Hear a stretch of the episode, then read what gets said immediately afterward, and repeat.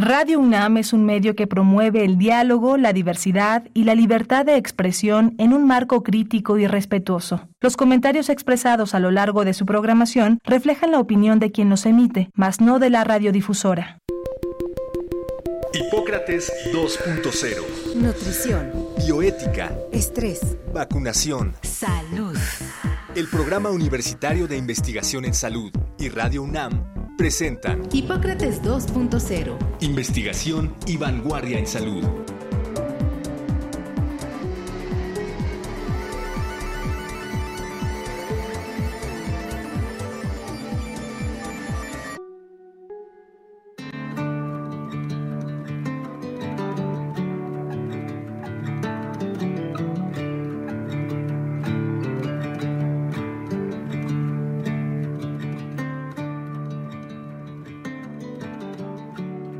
Hola, ¿qué tal? Bienvenidos a Hipócrates 2.0. Yo soy Mauricio Rodríguez, como cada semana les doy la más cordial bienvenida. Muchas gracias por estarnos acompañando en este programa que estamos haciendo el martes 18 de mayo en vivo a través de las frecuencias de Radio UNAM, que al mismo tiempo lo estamos transmitiendo también por el canal de YouTube del Programa Universitario de Investigación en Salud, el PUIS UNAM. Y pues vamos a platicar el día de hoy sobre un poco en dónde estamos con la pandemia de COVID-19. Eh, les recordamos que nos pueden escribir por nuestras redes eh, para que tengan preguntas o para algún comentario. Eh, nos pueden encontrar en Twitter como arroba Radio UNAM, desde luego, y arroba puis-UNAM. Yo estoy como arroba Mau Rodríguez. Y el día de hoy vamos a platicar con el doctor Samuel Ponce de León, que es médico internista, maestro en epidemiología hospitalaria y coordinador de la Comisión Especial de la UNAM para COVID-19. También es coordinador del Programa Universitario de Investigación en Salud y ha estado con nosotros en varios programas y seguramente ustedes lo han visto y escuchado en otros medios hablando justamente sobre la pandemia. Y pues con él vamos a tocar algunos de los puntos sobre dónde estamos con la pandemia de COVID-19. Él está en Twitter también como arroba Ponce de León R y pues primero, doctor, darle la bienvenida aquí a Hipócrates 2.0. Muchas gracias por aceptar la invitación y hacerse el espacio para platicar con nosotros. Al contrario, muchas gracias por la invitación. Mucho gusto en estar aquí con ustedes. Desde luego todo el equipo de Red Universidad y el auditorio. Buenas tardes en esta maravillosa tarde de lluvia. Exacto, están unas, unas partes soleadas, otras lluviosas. Eh, hemos tenido un clima eh, rico en los últimos días aquí en la ciudad se, refrescó mayo y también se está, se está refrescando un poco esta pesadilla de la pandemia. Llevamos varias semanas viendo eh, aquí en México que disminuye la epidemia, que pues empiezan a estar en semáforos verdes varios estados, eh, semáforos amarillos, todavía hay unos semáforos naranjas, ¿no? En Chihuahua, Tabasco y Quintana Roo, pero pero todo está apuntando a que, a que va pues, disminuyendo, estabilizándose la epidemia. Eh, hasta incluso en India parece que se logró estabilizar la situación. En Estados Unidos han vacunado mucho, pero ¿cómo, cómo podríamos hacer una lectura del momento en el que estamos? ¿Por qué, ¿Por qué está ahorita la cosa como está, Doc? Bueno, está como está, básicamente dependiendo de la circulación del virus entre poblaciones que tienen un alto número de susceptibles todavía. Entonces, quizás lo primero que vale la pena enfatizar es que no estamos desde luego al final de la epidemia, ni estamos llegando al periodo pospandémico. Estamos, desde mi punto de vista, todavía lejos de eso. Eh, aunque desde luego, desde el punto de vista global, claramente estamos con una pandemia en evolución a la que todavía le quedan muchos meses.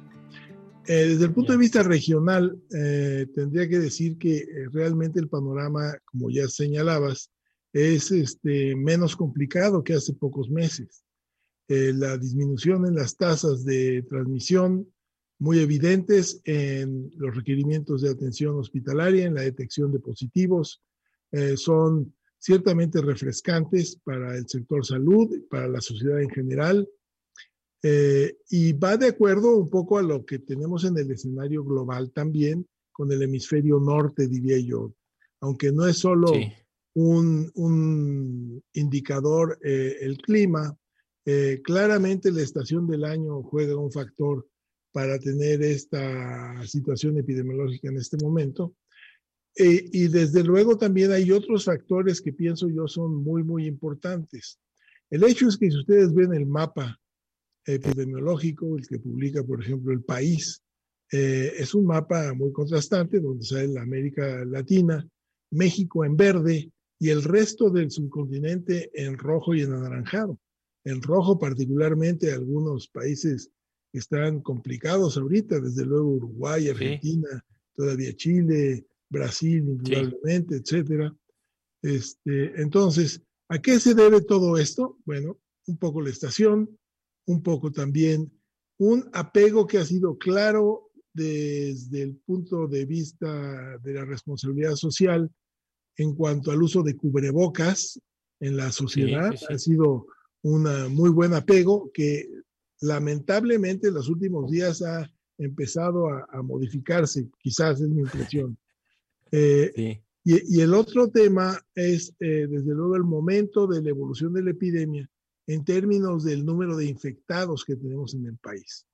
Entonces, los grandes centros urbanos quizás están saturando su población de susceptibles ya con una experiencia inmunológica, entonces quedan menos, el riesgo de transmisión es menor, pero incluso en el mejor escenario que tuviéramos 50% ya de personas con inmunidad, recordemos que somos 130 y tantos millones de habitantes y tenemos por lo menos 65 millones que no han tenido la infección y que eventualmente serán motivo de transmisiones y de epidemias. Ese sería el escenario ahorita. Sí, gracias. Y que, y que no, digamos, eh, la epidemia estuvo muy fuerte, sí tuvo dos olas muy fuertes y eso pues también tiene su, su consecuencia. Estamos viendo cada vez más regreso a actividades. Eso eh, abre riesgos, sin duda, eh, pone, pone a más gente en circulación, eh, genera situaciones pues, que, hasta ahora habían estado, digamos que, ausentes o controladas. Cada vez hay más cosas abiertas, más actividades eh, comerciales, sociales y, quizá sí que creo que de, lo único que falta es regresar a las escuelas, ¿no? Eso es parte de lo que, de lo único que está faltando y que pues podríamos pensar en que, en que no, está, no está tan lejos. En algunos estados del país ya están regresando a actividades presenciales las escuelas y además no se puede regresar a las actividades y que los adultos regresen a sus trabajos en la mayoría de los casos y los infantes qué, ¿no? O sea, también cada vez estamos viendo ya más pequeños que los están cuidando otras personas, que están yendo a otras casas porque sus papás, sus mamás ya están saliendo a sus trabajos de regreso. Eso, eso puede tener algunos, algunos asuntos. Eh, me parece que, que el hecho de que México no haya regresado a las clases en tanto tiempo ya causó un daño importante, pero también ha sido parte del control, ¿no? Yo creo que en Europa vimos que cuando regresaban las escuelas ahí había un poquito más de rebrote y un poquito más de actividad y ahorita estamos, estamos viendo esto. No sé, no sé qué piense de eso, Doc. No, yo creo que es cierto, efectivamente, eh, es cierto y quizás eso también ha permitido efectivamente este control. Pero yo creo que quizás el aspecto más importante son estos tres puntos que yo, yo enfatizaba ya. Eh, ¿Qué tanto el no ir a clases ha impactado? Lo vamos a tener medido perfectamente una vez que regresen a las clases. Y vamos a ver cuál es el comportamiento de la transmisión de la epidemia con un, yo pienso, casi irremediable incremento en el número de casos. Esperamos que sean casos que tengan muchos menos requerimientos de atención hospitalaria y muchos menos eh, requerimientos de cuidados intensivos por gravedad de la enfermedad. Eh, será una infección con una perspectiva de gravedad diferente y, incluso una, una, perspectiva de contagio, una perspectiva de diagnóstico distinta. La, hay, hay, por un lado, como mucho miedo a la reapertura de las escuelas, ¿no? De miedo de, de los trabajadores de las escuelas, del profesorado, miembro de, de miedo también, perdón, de la comunidad, ¿no? De los padres de familia, de las, de las familias, de, eh, y, creo que es importante hacer, hacer hincapié en que eh, conforme va avanzando la vacunación, se están protegiendo a los más vulnerables, o sea, a los que les iría peor si se enferman, y el regreso no va a ser un regreso libre, un regreso eh, como estaba la situación antes, ¿no? Sino que va a ser un regreso paulatino, escalonado, idealmente, ordenado, en, pues ahí sí, esperemos que sea un requisito indispensable, ¿no? Cubrebocas, ventilación, eh, procurar hacer actividades al aire libre, aprovechar lo que queda del ciclo para, para que regresen, hagan actividades al aire libre, eh, ventilar los salones, ampliar un poco el espacio entre los estudiantes, escalonar las clases, qué sé yo, ¿no? O sea, no, no se trata de, que ya regresen y no haya medidas, ¿no? Me parece fundamental que se, tienen que implementar estas medidas que quién sabe si, si se vayan a, lograr implementar, ¿no? ese puede ser un reto importantísimo en la, en la educación en, los, a nivel de las escuelas, ¿no?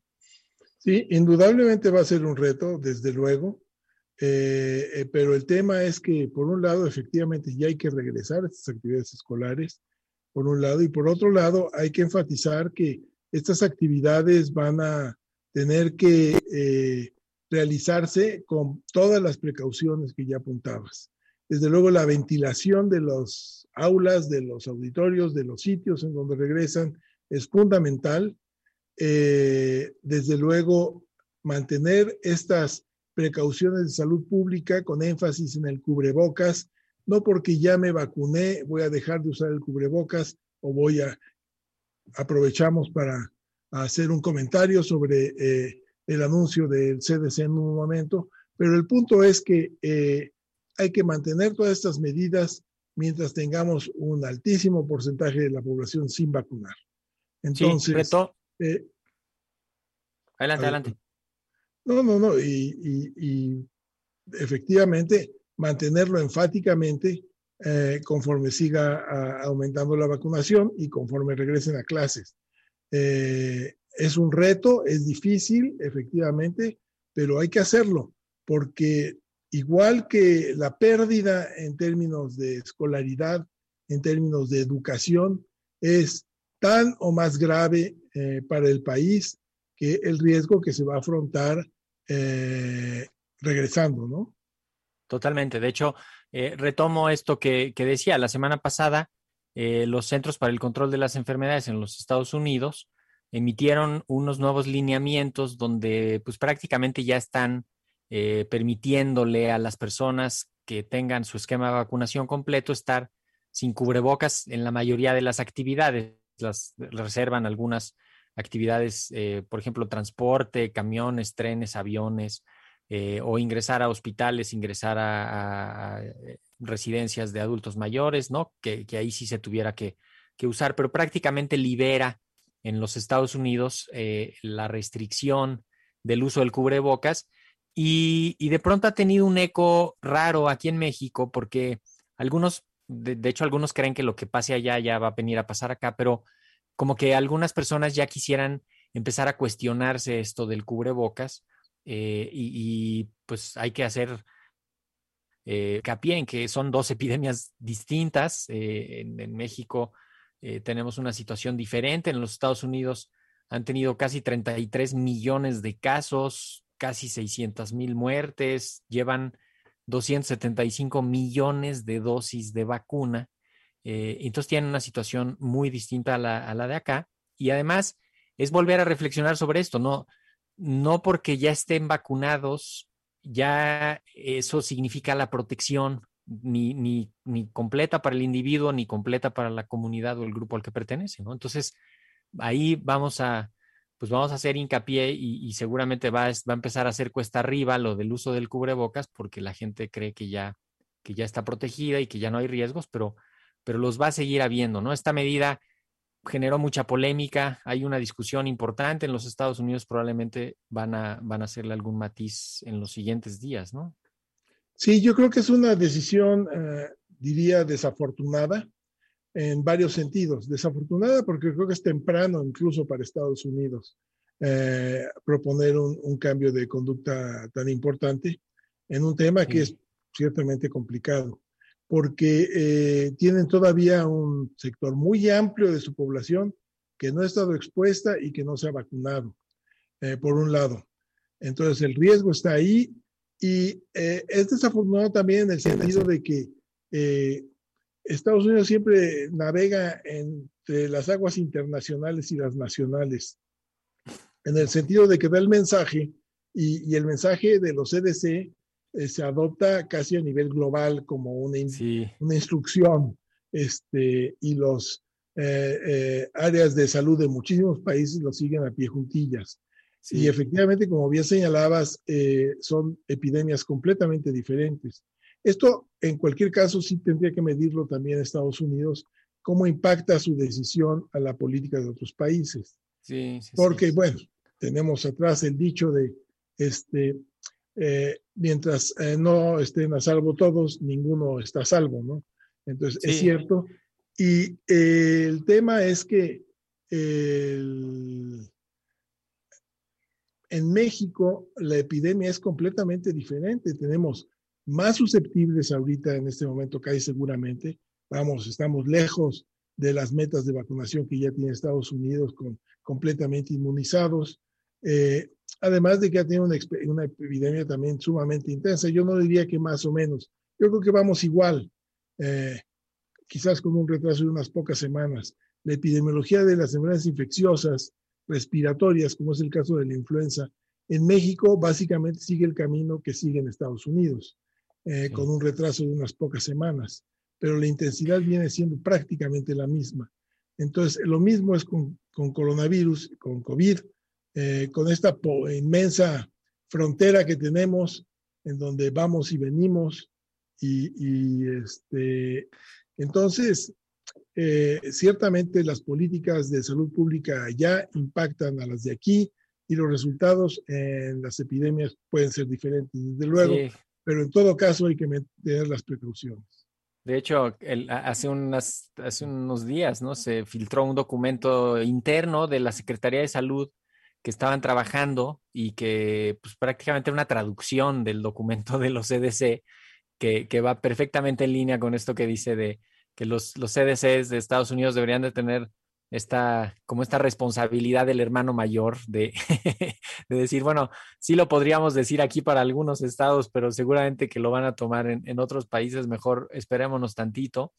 Y, y, para México es una buena noticia que, que los Estados Unidos estén controlando su epidemia, porque en parte el problema de la epidemia en México ha sido la epidemia de Estados Unidos. o sea, México tuvo el primer brote terrible, no sé si se acuerden de las primeras escenas dramáticas de Tijuana, porque ahí fue como la primera ciudad que se, que se prendió así fuertísimo la epidemia, pero después Sonora, después Chihuahua, después Nuevo León, ¿no? Este, y Coahuila, que han tenido eh, momentos epidémicos prácticamente dependientes de los Estados Unidos por la proximidad, por el intercambio, por pues que, eso ahora que están controlando en Estados Unidos nos, nos ayuda a que baje un poquito y además pues están vacunando, no sé, dicen algunos que están vacunando más mexicanos allá que, acá.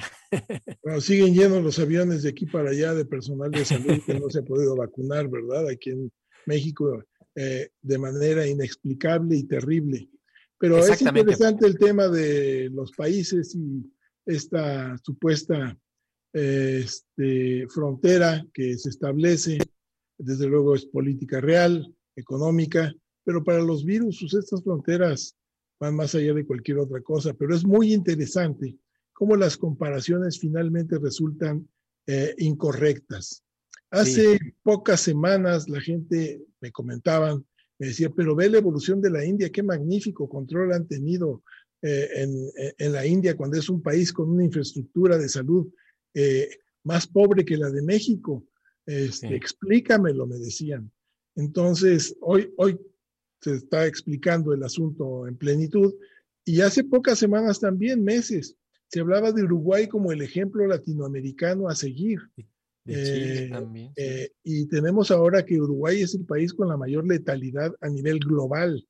Eh, entonces, le ganó el campeonato a, Seguramente no sé qué explicaciones están tejiendo eh, estos grupos de este, analistas políticos para decir qué es lo que estaba pasando, ¿no?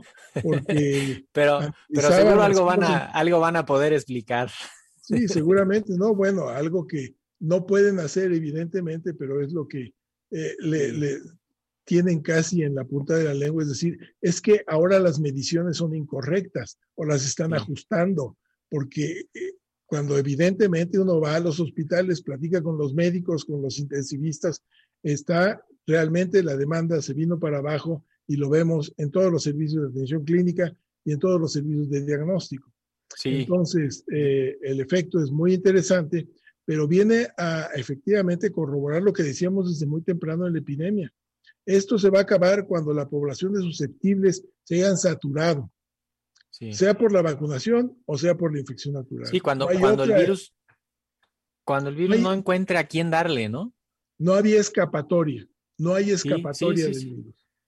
Sí, cuando el virus no encuentra a quién darle, eh, quiero regresar un poco para ir perfilando el, final al asunto de la vacunación. Vamos avanzando en México con la vacunación, en el mundo en general, pero en México ya van, pues cruzamos la barrera de los 25 millones de dosis y, todo apunta en que va a aumentar las aplicaciones en las siguientes semanas porque pues el, empezó a vacunarse al personal educativo ya a nivel prácticamente general en estos días. Eh, de hecho, tenemos por ahí algunas preguntas relacionadas con esto, eh, pero me detengo un segundo a hacer énfasis en que va avanzando la estrategia. Ya hoy se anunciaba incluso que, ya va a empezar a convocarse a los de, a los de 40, 49 y todavía no está completamente vacunado todo el personal de salud. Y, y, eso sí es una deuda inexplicable. No, yo no, no lo alcanzo a entender. Todos los clínicos de todas las especialidades, eh, odontología, psicología, fisioterapia, eh, terapia respiratoria, laboratorios clínicos, diagnóstico. Personal administrativo de las instituciones de salud, todos, ellos que eh, de alguna manera, por algún berrinche, algún capricho, alguna percepción completamente injustificada y desde luego ausente de toda equidad, eh, ha delegado la vacunación de este personal irresponsablemente. Esperemos que, esto se revierta pronto, porque además también se trasladó el problema a nivel local, ¿no? Como que finalmente dijeron que lo resuelvan a nivel local y entonces ahí ya se perdieron más semanas. Esperemos que pronto el personal esté vacunado, todo el personal eh, educativo.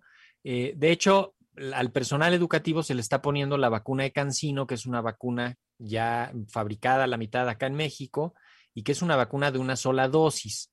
Eh, no tiene ningún requerimiento específico. Hemos insistido en llegar en las mejores condiciones posibles a la, vacunación. Nos pregunta eh, Mario Cruz Montoya, saluda al programa, saluda al doctor Ponce y, justamente pregunta que, pues que a propósito de que empezó la vacunación, que en algunos lugares están diciéndoles que no, que no tomen café, que no tomen alcohol. Este, ¿qué, ¿Qué les podremos hacer de recomendaciones básicas sobre los cuidados post vacuna a los que la estén eh, recibiendo? Sí, yo no encuentro ninguna justificación para evitar consumir café. Eh, desde luego, siempre es bueno evitar consumir alcohol, con y sin vacuna. Entonces, eh, evidentemente, lo mejor será vacunarse, desde luego, y seguir las recomendaciones que eh, localmente esté dando la autoridad sanitaria. Sí. Sí, alcohol, cuando menos sí ponerse que las 72 horas no haya consumo de alcohol y después si llegara a ver, pues siempre que sea, que sea con moderación. Eh, no hay contraindicaciones para la, para la vacunación, ¿no? Este, también eso es importante decirlo porque pues, muy frecuentemente nos preguntan que si las alergias, que si las enfermedades, que si algún problema eh, previo. Eh, el único antecedente sería que a la primera dosis hicieron reacción importante o que tengan un antecedente muy importante de alergias de... De choque pues, anafiláctico. De choque anafiláctico, ¿no? Y que, en donde habrá que platicar con el personal de salud. Sí.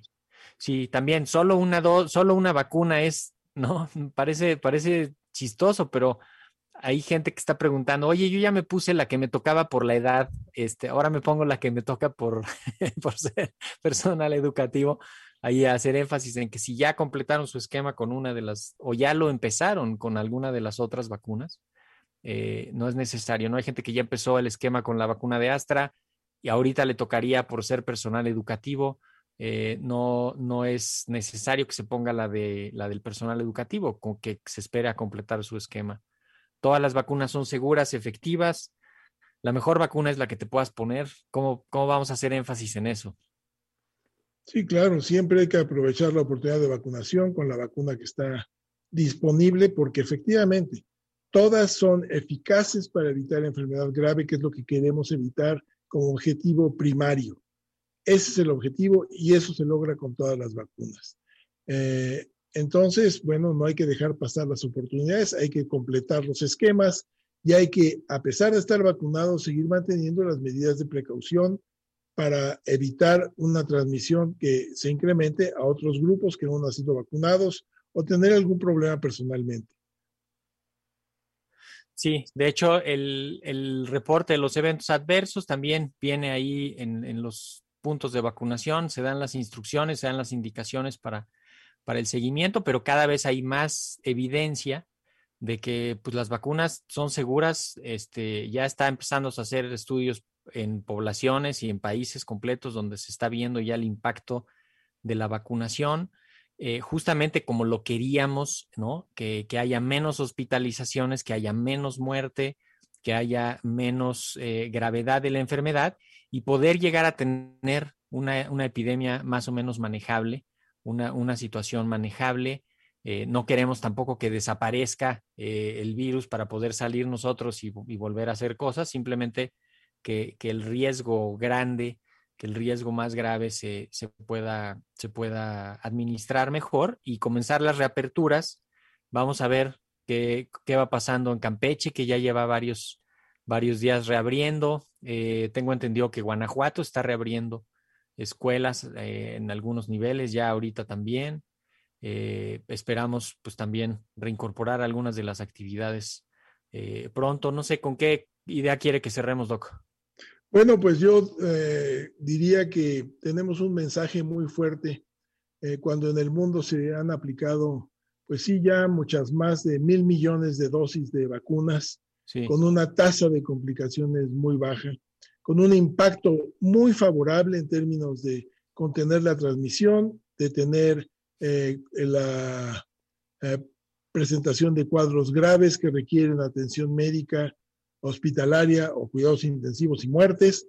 Entonces, eh, esto, insisto, lo hemos dicho en diferentes medios y ocasiones, es resultado de el desarrollo de la investigación científica y tecnológica, es una magnífica ayuda que la ciencia da como parte de su cometido fundamental. Y por eso es importante que los estados apoyen el desarrollo de la investigación eh, en todas sus formas. Eh, lamentable cuando no se hace así.